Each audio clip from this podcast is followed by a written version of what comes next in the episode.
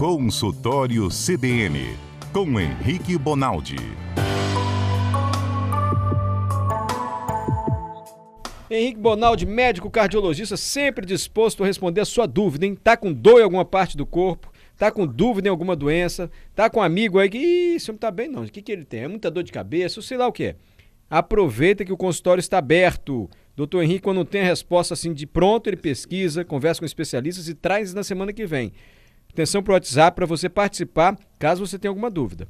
992-994297. E antes do Mário pedir, 992-994297. Obrigado, Patrícia. Boa tarde, Henrique Bonaldi. Boa tarde, Mário. Boa tarde, Adalberto, todo mundo que nos escuta. Vocês estão bem? Graças a Deus. Lembrei, ia falar do senhor. Ah, lembrei do senhor agora Não. há pouco. A gente fez uma entrevista interessante aqui, doutor Henrique. Com, Ah. Mais cedo, com o professor de Física Nuclear da UFES. E ele analisa a areia monazítica lá de Guarapari. Eu já tinha feito uma reportagem com ele e ele meio que comprovou que há menos casos de câncer de mama em Guarapari e se identificou uma relação direta com a radiação da areia e esse número menor de casos de câncer de mama, de acordo com a pesquisa da UFES. Ele também já identificou que a radiação da areia monazítica, naquela condição, tem que ser naquela condição, porque é uma condição ambiental, não adianta tirar a areia e levar para outro lugar. Também diminui inflamações nas juntas e tudo mais. E agora, olha só que interessante. Eles estão descobrindo que a comida lá em Guarapari demora mais tempo para estragar. Porque devido à radiação ali daquele lugar, de Meiaípe até a Praia da Areia Preta, as bactérias proliferam menos ou se desenvolvem com menos. eh, demoram mais para se desenvolver, então a comida estraga menos. Achei tão interessante e curioso e é um trabalho do Laboratório de Física Nuclear da UFES, aqui da Universidade Federal do Espírito Santo.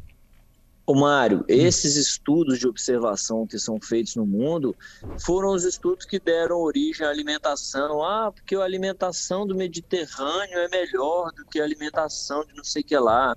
Ah, porque o japonês ele morre menos porque ele come e tem hábito, nananã. Isso é super importante. Às vezes a gente acha que é um negócio de gringo, só coisa de, de, de japonês estudar algumas, algumas influências do meio ambiente em relação a a parte de saúde, e não é não, isso acontece a todo tempo em tudo quanto é lugar. É. Igual é o contrário, né, Mário? Igual é o contrário, a preocupação que todo mundo tinha, principalmente na década de 90, começo dos anos 2000, com a quantidade de poluição que a gente tinha no ar, por conta das grandes siderúrgicas que a gente tinha. Então, isso, isso é necessário, senhor. Isso é um, isso é um negócio que.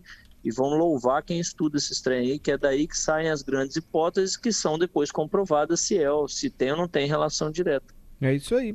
Professor de Física Nuclear da UFES. Quem não ouviu e queira ouvir, basta entrar no cbnvitoria.com.br, dita lá entrevista, areia monazítica que vai aparecer. Doutor Henrique, um monte de dúvida que ficou aqui da semana passada, hein? Podemos, dando prioridade aqui aos ouvintes? Claro, sempre. Guto Cowboy, pergunta aí pro doutor que eu prometi pra minha esposa que eu iria perguntar. Sábado, retrasado, porque a dúvida era pra semana passada e passada. não deu tempo. A minha esposa Catiúcia amanheceu com a garganta inflamada, que por sinal está até hoje. E ela me disse, por que, que a garganta inflama do nada se eu não machuquei? Manda o Mário perguntar pro doutor Guto. Aí o Guto tá mandando e eu tô perguntando. Ô Guto, é o seguinte, é, para a gente ter a garganta inflamada, ela rarissimamente precisa ser machucada, rarissimamente. O que faz a garganta ficar inflamada é ela entrar em contato com um bicho, com um micro-organismo qualquer, desde vírus até bactéria, que poderia causa- causar um mal maior.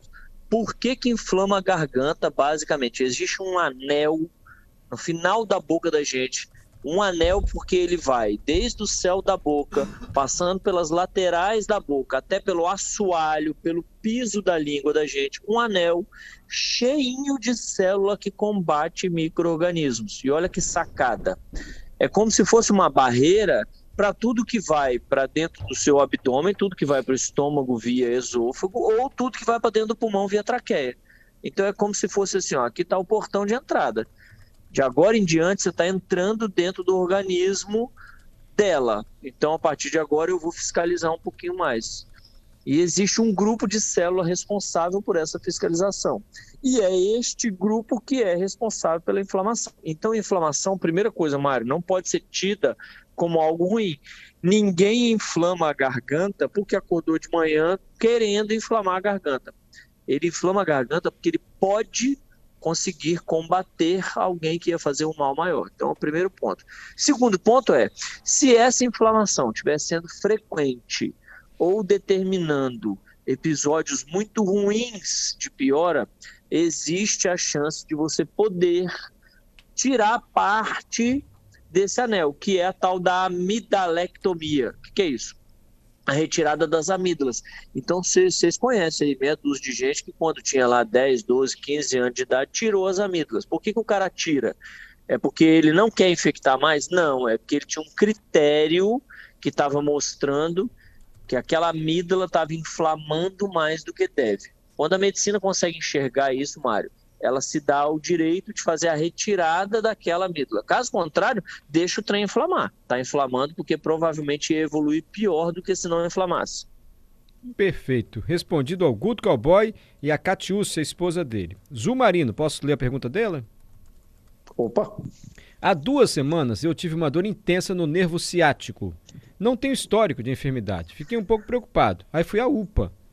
Tomei duas injeções que fizeram a dor desaparecer. De lá para cá não doeu mais. Eu tenho que me preocupar com isso? Tem tratamento? O que fazer? Eu não sei exatamente o que é o nervo ciático, doutor. Tá, é o seguinte, Mário, é, saindo da nossa medula, que fica dentro da nossa coluna, quem está aí, chega atrás de alguém, da sua mãe, do seu pai, da sua esposa, e palpa os ossinhos que tem atrás da coluna, esse, esse, esse monte de pontinho. É, para a gente fazer uma, uma brincadeira aqui, é como se fosse aquelas, aquelas partes do dinossauro que fica atrás das costas do dinossauro. Sim. Aquilo que vocês estão palpando é coluna. Mas do pescoço, de cima para baixo, tá falando assim? Do pescoço até lá na ponta da bunda. Tá até no começo da bunda, onde tem o tal do cox. O que, que, é o cox? O cox é o último pedacinho desse osso que forma a coluna.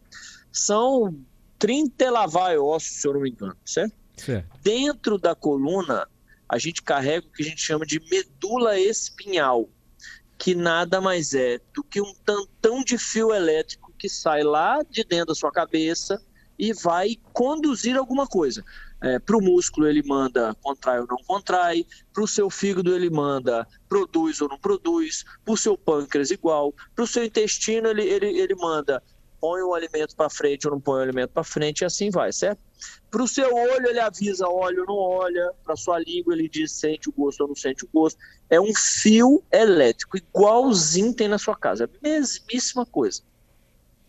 Quando eu tenho, saindo de dentro da medula, um monte de fio que se une, se junta e vai conduzir alguma coisa muito específica, por exemplo, no caso do nervo ciático, contrário não contrai, sente ou não sente, esse grupo de fios formam um, como se fosse um enovelado de fio um pouco maior, Mário, como se fosse um fio de alta tensão, como se fosse um fio com maior capacidade de atividade elétrica. Isso a gente chama de nervo. Nervo tá. nada mais é do que um conjunto de fios muito mais finos que fazem um X de atividade. No caso do ciático, é esse nervo que produz a capacidade do sujeito de fazer contração, principalmente do joelho para baixo, e também de levar a sensibilidade de frio, de tato, de vibração para cima. E então onde então, o é ciático? É o ciático corre por trás, desde o finalzinho da sua coluna lombar e do começo do seu sacro, e dá pra gente palpar o sacro, tem R no, no final do trem para não, não ter problema. É, o outro também dá pra palpar, né? É, o outro dá pra palpar. É, não, não, com, com, muita calma, porque machuca o negócio. Sim. O sacro, sacro. É, no sacro sai essa região cheio de fios, são mais ou menos cinco orifícios que unem cinco fios e formam esse nervo. E Doutor, esse a gente brincou, eu me perdi. Desculpa, a gente brincou, eu me perdi. Eu perguntei, mas onde é que está o ciático? Você falou lá das é, costas, é o mas seguinte, o sacro está onde? É, a formação é assim, ó, você tem três colunas, certo? Sim. A coluna cervical, a torácica e a lombar. Então, para quem está de pé, põe a mão atrás do pescoço, essa é a sua região cervical. Sim. Ela faz a concavidade, o côncavo dela é para trás. Por isso que você consegue colocar a mão no pescoço e às vezes olhar para cima e forma até um um encaixe entre a sua mão e a coluna. Depois vem a coluna torácica. Hum que é essa parte da coluna que sai as costelas. E abaixo da coluna torácica e mais ou menos antes da sua bunda tá a coluna lombar, Sim. que também tem concavidade para trás. E é a coluna lombar que deixou nós brasileiros aí, principalmente as mulheres, famosas no mundo, porque nós temos esse bundão que nós temos, que parte da culpa da gente ter essa bunda grande que nós temos é a curvatura da lombar. Ela joga a bunda para cima, certo? Uhum. E no final da coluna lombar, eu tenho um triângulo de osso. É Ah. mais ou menos, Mário, como se a gente estivesse fechando a mão e colocando ela atrás, da, atrás do bumbum da gente. Sim. Se você fosse fazer um côncavo com a mão, uma mão tipo uma mão em concha, e, e colocasse atrás do bumbum assim, na fenda glútea, que é essa fenda entre um glúteo e outro, entre um bumbum e outro, ali é a posição do sacro Entendi. que é a penúltima parte da coluna, porque a última parte é o cox, que é um ossinho de 3 centímetros, pequenininho, que você consegue palpar lá no finalzinho, já dentro da fenda glútea. Sabe como é que você faz para palpar o cox tem hora, Mário? Você tem que fazer toque retal. Você tem que introduzir o dedo no ânus para depois conseguir palpar o cox. Tamanha, tamanho, é, só para você entender como ele está lá para dentro da coluna. Bom, dito isso, o, o nervo O ciático sai do sacro ali? Sai do sacro e da coluna lombar. Ah, tá. Ele é a última, uma das últimas partes de, de que sai de dentro da medula óssea para o lado de fora. E ele corre, Mário, Hum. da região lombar até a ponta do pé, por trás na coxa, e depois ele ganha uma posição lateral. Olha. Ele fica, é, depois do joelho, ele fica meio lateral. Por isso que quem tem dor no ciático, Mário, fala assim quando chega no consultório. Ah, é uma dorzinha que parece que é o- a costura da calça. Olha só. Pô. E, É, o cara fala isso porque é, é- passa. Então ele nasce lá perto do bumbum, na parte posterior Entendi. da coxa, e depois ele vai lateralizar e correr igualzinho a costura de uma calça até ele chegar no tornozelo do sujeito. E quem tem ciatalgia, a gente às vezes chama até de lombociatalgia, ou seja, dor na lombar e no ciático, geralmente tem que tratar a causa. Geralmente, Mário, não adianta só usar o remédio. O que Hum, Mas aconteceu o marido com esse... mandou a dúvida. Tomou injeção, Isso. melhorou. Isso, o que aconteceu com ela é que ele, ele tomou uma injeção local de um anti-inflamatório que agiu lá no local, ao invés dele tomar para diluir no estômago, para depois ser absorvido no sangue inteiro, para circular tudo, foi lá no local e tomou direto no local. Então adianta, claro, eu diminuo a inflamação, o edema, o inchaço ele diminui, solta o nervo, o nervo diminui a quantidade de inflamação que tinha em volta dele e mesma hora para de doer. Só que qual que é o problema disso? Se a, se a alteração que ele tem não for resolvida, ele vai voltar a ter uma determinada hora essa lombociatalgia. Então é muito comum o ortopedista, o reumatologista falar em emagrecimento, em fortalecimento, em alongamento, em fisioterapia, em atividade física. O que, que o cara está falando? Cara, capacita a sua região lombar, sacral, os ossos e músculos que ficam em torno desse nervo ciático a não inflamarem mais. No dia que você fizer isso, você nunca mais vai ter crise de lombociatalgia. Essa é a história. Ah, porque essa- real, parte assim. perto do nervo ciático inflama e aí encosta no nervo, dá, um, dá, um- dá essa dor, é isso? Isso. Nós estamos falando, Mário, de 10, 12 em torno desse nervo. Afinal de contas, ele sai lá da sua lombar e vai parar no seu pé. Então tem um montão de motivo, atrito, líquidos em volta que podem dar essa inflamação. Então o ideal é, claro, tira da, tira, tira da inflamação. Mas o ideal é tratar a causa, é entender por que, que o cara está tendo ciatalgia, que é a dor no ciático. A Débora Altué não está nem fazendo uma pergunta, porque a gente falou um pouco de artrite semana passada e ela só está corroborando o que o senhor disse, da intensidade da dor. Olha, eu já estou nesse sintoma do inchaço, devido a arteroartrite. É muita dor a do inchaço, chega a ser insuportável essa dor. É, toda vez que eu tenho inflamação, tudo quanto é it que a gente fala toda terça-feira, Mário, é dor, calor e rubor. E essa dor, ela não pode ser discriminada. Quem tem dor porque deu uma topada, não tem ideia do que, que é a dor da articulação ruim, da amígdala ruim, da, do, do fígado ruim. Do- o cara que tem uma it qualquer, ele tem dor, calor e rubor. E essa dor é uma dor é, severa, a ponto. Nunca parou para pensar isso, Mário? Ó, valer a pena inflamação, mas eu não sei que causa. Peraí, É doutor, peraí, causou. peraí, falhou. O senhor falou nunca parou para pensar Pode- nisso aí falhou. Repete aí, por favor. é o seguinte: já parou para pensar que no processo de inflamação, o ideal do ideal, o supra-sumo, é descobrir o porquê? Se eu descubro o porquê, eu resolvo a inflamação Sim. e evito que ele tenha de novo. Lá vou na causa, não vou na consequência. É uma condição. Isso. Só que um dos medicamentos mais vendidos no mundo chama anti-inflamatório. Hum. Ele não chama anti-causa da inflamação, ele chama anti-inflamatório. Eu resolvo a inflamação. Eu posso até não saber o que está causando, mas eu seguro a inflamação. Por que, que inventaram e isso vendeu tanto? Porque a dor, o calor e o rubor da inflamação é muito grande. Incapacita o sujeito. Então, primeiro você cessa, você para o que ele está sentindo e passando naquele momento. Depois você vai descobrir a causa e vai tratar a causa. Tamanha importância, só estou corroborando com ela. Tamanha importância que tem os sinais e sintomas da inflamação. Então, quem está inflamado em casa sabe o que eu estou falando. É sério e é incapacitante. Não interessa que IT, Mário. Sim. Se o cara tem uma IT séria, ele fica em casa e não levanta para trabalhar. Entendi. O Jorge mandou mensagem agora. Gente velha sente mais frio? É, essa, essa é uma teoria versus prática. Isso é uma verdade, se explica com pouca capacidade, mas uma das grandes, grandes explicações, Jorge, é que quando a gente vai ficando idoso, principalmente no idoso emagrecido, a quantidade de célula adiposa, a quantidade de gordura que a gente tem embaixo da pele é muito menor. Então, o contato que o cara tem com o frio, ele é maior. É como se ele fosse menos protegido do frio do que é um sujeito novo ou até um sujeito obeso. É por isso, Mari, isso é uma das explicações que justifica por que, que o sujeito obeso ele aguenta ficar mais sem camisa, ele sente mais calor do que os outros. O impacto que tem a temperatura do ambiente para esfriar os órgãos internos do obeso é muito menor do que no sujeito que é extremamente magro. E no idoso, isso fica ainda mais exacerbado, porque o idoso não perde só tecido adiposo, ele perde, perde tecido subcutâneo. Embaixo da pele da gente, todos nós temos uma quantidadezinha de tecido gorduroso, e o idoso tende a perder até esse tecido.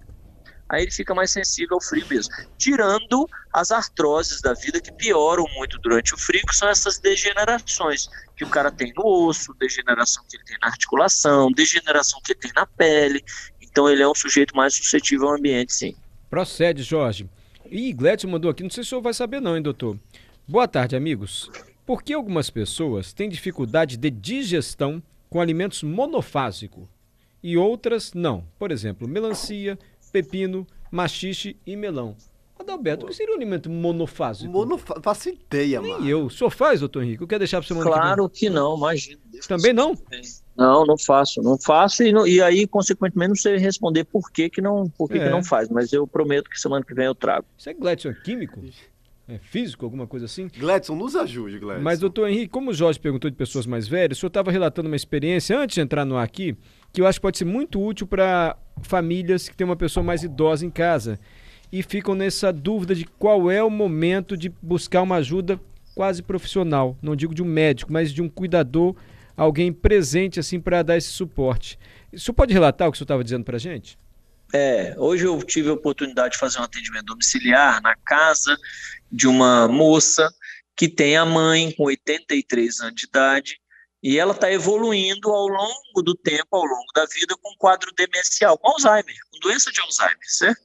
E aí, Mário, a, a curva da doença, o modo como a, a, doença evolui, não é simples igual um cara que faz uma fratura de joelho. Então, você está andando na rua, fraturou o joelho, a partir de hoje à noite você não toma banho sozinho porque você está com a perna engessada, mole. Foi fácil identificar o momento em que você precisou de ajuda, fácil identificar até qual ajuda.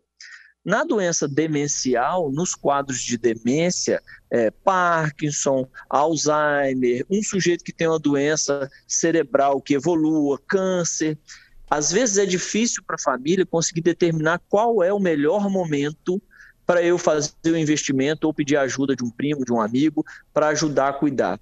Então, algumas dicas para que quem está em casa nos escutando e que tem um familiar, tem um amigo nessa situação, é o seguinte: é quando você começa a perceber que você está deixando de ser um filho que ajudava e passando a ser um ajudante que às vezes consegue ser filho. Parece bobo, mas é simples assim. No dia que você entender que os seus afazeres dentro de casa estão sendo de, uma importância igual é a importância de cuidar do seu ente, você está precisando de ajuda. Sempre, sempre, sempre. Então vamos fazer um comparativo bom. Deixa eu desligar o trem aqui. Aí, Mário, é o seguinte: vamos fazer um comparativo bom. Você está em casa e 90% do tempo você consegue executar tudo que você sempre executou e ajudar a sua mãe, porque sua mãe tem um quadro de demência, um quadro de Alzheimer. Ótimo, você não precisa de ajuda. Quando se inverter essa ideia, Entendi. quando você passar a ser um indivíduo que mais está tendo trabalho com a sua mãe do que com o seu a fazer, sua mãe está correndo risco toda vez que você sai de perto. Ai, que pena, falhou de novo a ligação. Vamos fazer o seguinte: terça-feira que vem, doutor Henrique já começa desse assunto, a necessidade de um cuidador. Lembrando que setembro é o mês de alerta para demências e nós falamos sobre isso terça-feira da semana passada. Uma médica também especialista conversou conosco sobre Alzheimer. Pena, caiu a conversa do doutor Henrique, mas a gente vai começar na terça-feira da semana que vem por essas dicas que certamente são úteis para muitas pessoas. Tem a questão financeira também, né? Nem todo mundo tem condição de contratar um cuidador, uma pessoa para dar o suporte. Jorge, você perguntou se pessoas velhas sentem mais frio? Jorge, o médico diz que sim, sentem porque diminui a camada de gordura.